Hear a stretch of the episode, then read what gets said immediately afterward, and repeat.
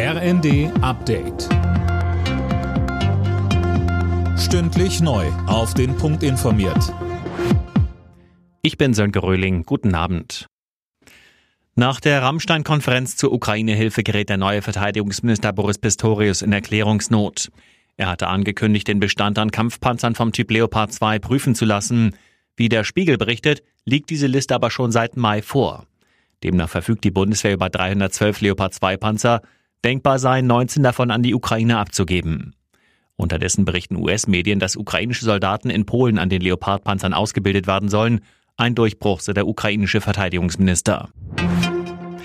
Der Zeitplan für das 49-Euro-Ticket ist nicht zu halten. Davon geht die Bremer Verkehrssenatorin Schäfer aus.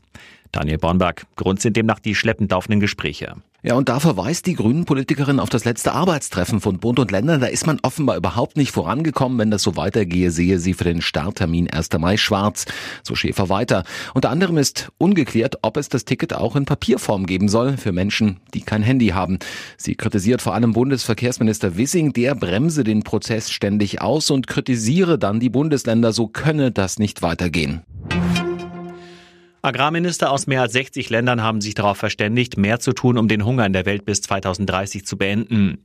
Bundeslandwirtschaftsminister Özdemir sagte, dafür müssten Kleinbauern vor allem in südlichen Ländern stärker unterstützt und weniger Lebensmittel verschwendet werden. Mit einem 3-0-Sieg gegen Schlusslicht Schalke ist Frankfurt zum Bayern-Verfolger Nummer 1 in der Bundesliga geworden. Der bisherige zweite Freiburg verlor in Wolfsburg deutlich mit 0 zu 6. Union Berlin gewann gegen Hoffenheim 3 zu 1 Bochum siegte gegen Hertha ebenfalls 3 zu 1 und Stuttgart und Mainz trennten sich 1 zu 1. Und im Abendspiel bezwang Köln Bremen mit 7 zu 1. Bei der Handball-WM hat das deutsche Team den vorzeitigen Einzug ins Viertelfinale klargemacht, mit einem 33 zu 26 Sieg gegen die Niederlande. Torwart Andreas Wolf sagt im ZDF. Ich denke, dass uns vorher auch klar war, dass wir mehr Körner haben. Und äh, so haben wir auch gespielt. Wir haben versucht, das Tempo von Anfang an hochzuhalten. Und äh, ich denke, das hat am Ende den Ausschlag gegeben.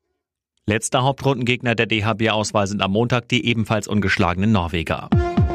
Alle Nachrichten auf rnd.de